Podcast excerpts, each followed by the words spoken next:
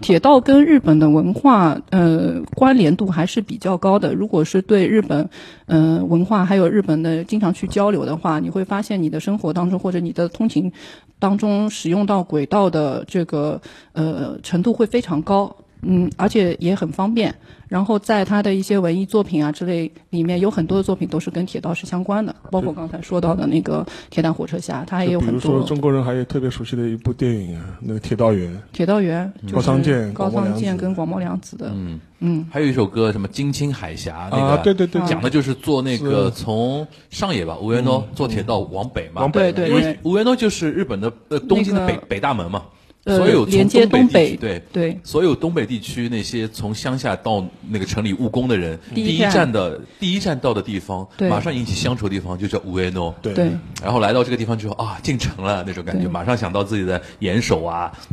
那个什么亲生的老亲生家